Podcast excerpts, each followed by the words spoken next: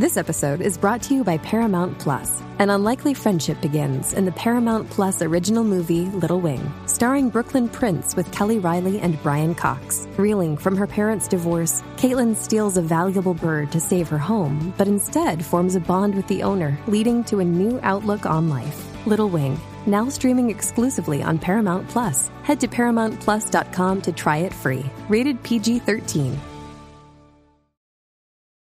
From sponsoring cultural events to partnering on community projects, creating youth programs to supporting first responders, at MidAmerican Energy, caring about our community goes beyond keeping the lights on. It's about being obsessively relentlessly at your service. Learn more at midamericanenergy.com slash social.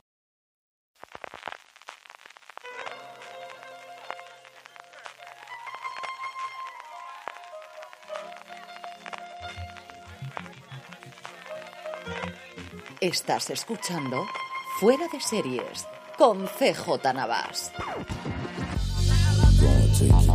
Bienvenidos a Streaming, el programa diario de Fuera de Series en el que un servidor CJ Navas te trae las principales noticias, trailers, estrenos y muchas cosas más del mundo de las series de televisión. Edición del viernes 4 de noviembre, se nos va la semana, vamos adelante con el contenido que tenemos bastante, pero antes permitidme que os recuerde nuestra newsletter, nuestro boletín diario de noticias, newsletter.fueradeseries.com, una suscripción totalmente gratuita para que todos los días llegue a tu buzón de correos la mejor información sobre el mundo de las series de televisión, igual que hacemos aquí en Streaming. Simplemente newsletter.fueradeseries.com o si vas a la página web, ahí tienes un enlace para directamente meter tu dirección de correo electrónico y suscribirte de forma totalmente gratuita.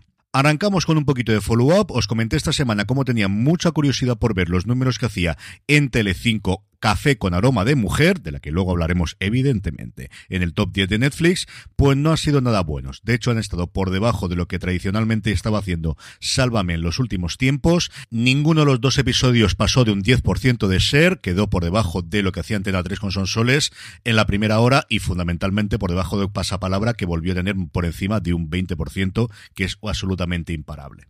Veremos cómo evoluciona la cosa y pasamos en solución de continuidad a las noticias y es que esta nueva Telecinco ha decidido que va a hacer por primera vez desde el 2009, desde que debutó en su momento Sálvame, una serie diaria. Trece años ni más ni menos llevaba la cadena de Mediaset sin tener ficción por las tardes, donde en su momento tuvo cosas como Yo soy Bea y un golpe de suerte que le funcionaron muy bien. Como os digo, desde que debutó Sálvame, y estaría preparando una serie llamada Mía es la venganza, creada por Aurora Guerra y producida por Mediaset en colaboración con Alea Media, que al final, si no es el 100% de ellos, es en un porcentaje muy alto. Una serie, como no, de drama y romance, en un ambiente de lujo y de alta sociedad, en la que Mario busca vengarse de Sonia y Olivia, madre e hija, que participaron en un accidente en que su vida se arruinó para siempre. No se sabe absolutamente nada del casting, pero estaría preparado para debutar a principios del año que viene y un cambio más en esta nueva Telecinco después de la marcha programada de Basile. En cuanto a nuevos proyectos, Peacock y Sky, la cadena británica, encargan una adaptación, eso sí, actualizada de El Día del Chacal, el thriller de Frederick Forsyth y que ya tuvo una adaptación en película en 1973, que para aquellos que no recordéis es un thriller clásico de un grupo terrorista francés que encarga a un asesino a sueldo matar al presidente, en ese caso Charles de Gaulle. La serie estaría creada y ejercería como showrunner Ronan Bennett, que ha trabajado en Top Boy. Estaría dirigida, o al menos así lo haría en la mayoría de los episodios, por Brian Kirk, que ha trabajado en Juego de Tronos y en Luther. Y estaría producida por la productora de Downton Abbey Carnival Films. Ding dong, it's Drizzly. Someone sent you holiday drinks. Hey, thanks. Can I guess what it is? Eggnog from a friend? I don't think so. A vintage red for dinner with the in laws tonight? How did you know I'm going? Or is it apology scotch from your neighbors for driving through your lawn? What? That was Randy? Aw, it's a mezcal for my dad. Wow. Is he single? Download the Drizzly app for alcohol delivery or order online at drizly.com. En el apartado de fichajes, Aubrey Plaza, de la que podemos disfrutar actualmente la segunda temporada de Wild Lotus, se va a unir al spin-off de Agatha Harness, que recordad que le cambiaron el nombre y ahora se llama Agatha Coven of Chaos, no sé si la traducirán aquí en España o no. No ha trascendido cuál es el papel que interpretará, pero se rumoría que sería la villana, o quizás sería mejor decir la antagonista del personaje de Catherine Hahn de esa Agatha Harness que nos encantó a todos en WandaVision. En el apartado de cancelaciones, Tuca y Berti vuelve a morir por segunda vez. Ya se canceló originalmente en Netflix, la rescató en su momento Adult Swim, que le ha dado dos temporadas y la ha cancelado. Su creadora dice que todavía no ha contado el final, que todavía tiene cosas que contar y que todavía tiene previsto otro final que no ha podido grabar o que no ha podido desde luego producir. A ver si hay alguien más que la rescata y tiene la buena mujer la posibilidad de llevarlo a pantalla.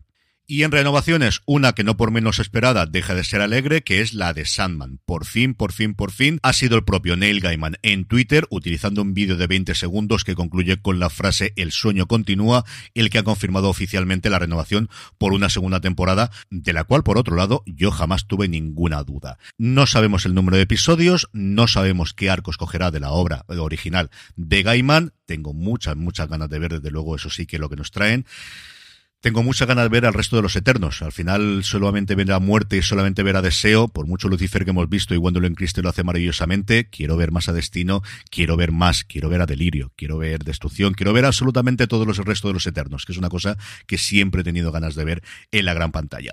Y para los fans acérrimos de la obra de Gaiman, deciros que Audible ha aprovechado la noticia para decir que lanzaban el tercer acto de Sandman en formato audio, esa adaptación que están haciendo con las voces fundamentalmente de Carlos Bardem y de Mina Hamani. En el apartado de trailers, HBO ha mostrado el de la tercera temporada y última temporada de His Dark Materials, de La Materia Oscura, una serie que yo creo que tenía pretensiones mucho más grandes en cuanto a alcance y en cuanto a repercusión, pero que no deja de ser desde luego una muy buena serie. Y por otro lado, TNT, que sigue haciendo producción propia, a finales de mes nos llegará No Me Gusta Conducir, que ya se ha preestrenado especialmente en Serializado Fest y parece que la cosa fue muy bien, me hablan muy bien de la serie. Y la otra producción propia que tienen antes de final de año se estrena el 15 de diciembre es una mezcla de serie y reality, ya lo veis con el tráiler, se llama El Gran Sarao y está protagonizada por Silvia Abril y Tony Acosta, por la que yo tengo una debilidad absoluta, así que es posible que vea alguno de ellos. En cuanto a estrenos, hasta seis tenemos hoy, Apple TV Plus nos trae la segunda temporada de La Costa de los Mosquitos, HBO Max hace lo propio, por fin parece ser, con la segunda de La Brea, Prime Video nos trae El fin del amor, esta comedia dramática interpretada por Lali Espósito, rodada en Argentina, y Netflix nos trae tres cositas. Por un lado, The Fabulous, una nueva serie surcoreana, El secreto de la familia Greco, una familia aparentemente perfecta que secuestra a gente rica para cobrar rescates con los que mantener su alto tren de vida y posición social, que está basada en una historia real, y fundamentalmente para su legión de seguidores, la cuarta temporada de Manifest, esta serie que pasó sin pena ni gloria cuando se estrenó en la cadena original NBC americana y que luego Netflix la convirtió, como de vez en cuando hace, en un fenómeno global. El sábado 5 no tenemos estrenos y el domingo 6 Lionsgate Plus nos trae Las Amistades Peligrosas, esta nueva adaptación de la novela de Pierre Sordelos de la Clos, que como os comenté ayer ya está renovada por una segunda temporada. Es viernes y como todos los viernes traemos el top 10 de series de Netflix en nuestro país con cuatro novedades, tres de ellas en los puestos de abajo. La segunda temporada de Bárbaros ocupa el puesto número 10, en el 9 Si lo hubiera sabido y en el 8 El gabinete de las curiosidades del Guillermo del Toro. Yo llevo vista la mitad de la temporada y es cierto que estoy saltando de uno a otro en función de las críticas que había visto. Por ahora lo que más me han gustado ha sido el murmullo, que no es tanto de terror, sino una historia bastante bonita, y la autopsia. La verdad es que esa me ha sorprendido bastante. Me ha gustado bastante ese episodio con toques bastante, bastante Lovecraftianos. En el 7, la favorita de todos nosotros, Café con aroma de mujer, que no le funcionará a Telecinco, pero Netflix lleva 42 semanas ya en el top 10 en nuestro país. Hasta el 6 cae Sagrada Familia, la serie de Manolo Caro, y en el 5 nos encontramos la otra novedad, que es la novena temporada de The Blacklist. Este tipo de series de la que no hablamos nunca, pero que la gente ve una barbaridad. En el 4 y bajando se queda Dahmer, en el 3 y también bajando se queda Vigilante, las dos series de Ryan Murphy que poco a poco van desapareciendo de los puestos de cabeza. En el 2, Desde Cero y en el 1, ¿quién no lo iba a decir? Y mira que os avisé, hasta que la plata nos separe, es el mayor éxito de Netflix esta última semana en nuestro país.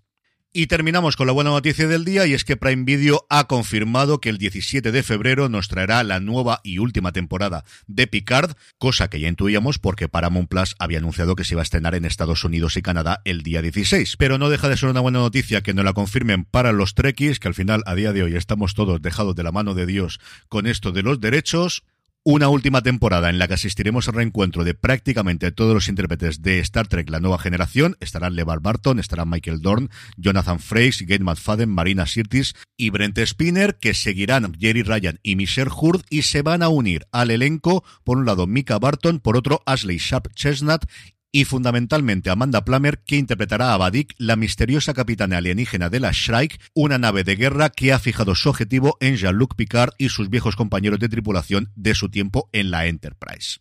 Y junto con la vuelta de Picard volverá Universo Star Trek con Dani Simón, Jorge Navas y un servidor a comentar episodio a episodio lo que dé de sí la temporada como hemos hecho con las dos anteriores, ya sabéis, en Spotify o cualquier otro reproductor o también en vídeo en YouTube, Universo Star Trek, ahí nos podéis encontrar y a ver si antes del 17 de febrero llega de una puñetera vez Sky Showtime, estrenan de una vez en España Strange New Worlds, que tenemos muchas, pero que muchas ganas de hablar de esa serie. Y con esto, y recordándoos que os podéis suscribir gratuitamente a nuestro boletín diario de noticias en newsletter.foradeseries.com, me despido hasta el próximo lunes, que tengáis muy buen fin de semana y recordad, tened muchísimo cuidado y fuera.